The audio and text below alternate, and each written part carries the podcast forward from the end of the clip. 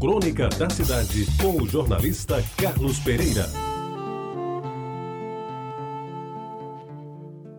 Amigos ouvintes da Tabajara, nos meus tempos de menino, havia dois remédios que me davam medo e só a ameaça de tomá-los já significava um sacrifício. Aliás, eram os dois muito conhecidos, de quantos, como eu, viveram as décadas de 30 até 60, pois a sua utilização se dava principalmente por gente que nem sempre podia consultar um médico ou ia à farmácia comprar um remédio mais caro.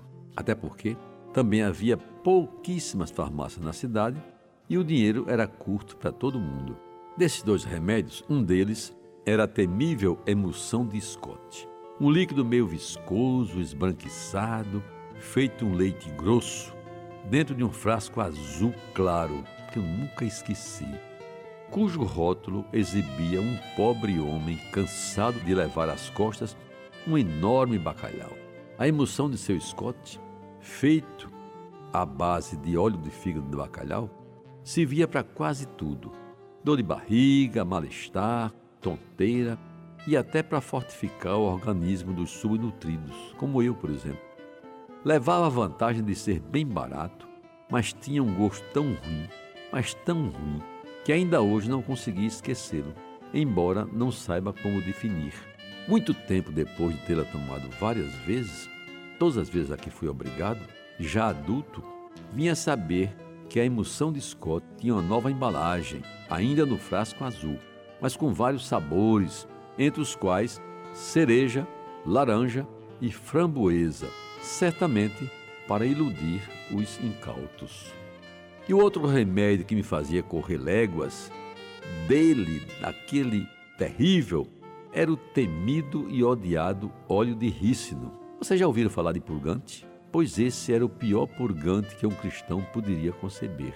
Nem recordo a sua cor, até porque quando eu, oprimido, indefeso e covarde, me submetia ao capricho materno e engolia o óleo, o fazia já quase chorando de medo e de raiva e de olhos fechados, abrindo a boca somente o suficiente para que me empurrassem aquela mistura horrorosa que já conseguia os seus efeitos até por uma condição psicológica.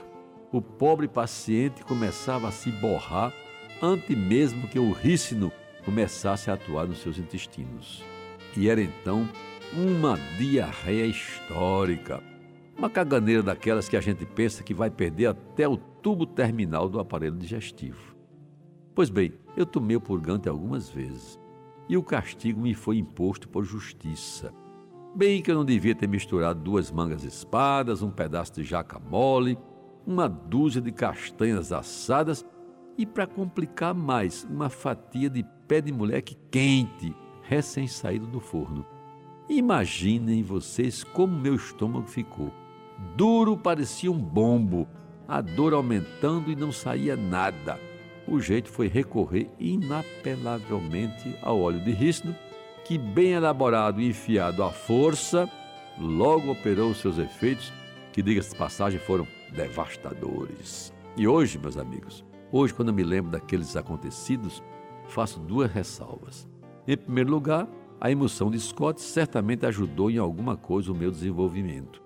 E em segundo lugar, se o óleo de rícino era muito ruim, pior mesmo era o que a minha mãe me prometia quando eu não queria engolir aquela porção horrorosa.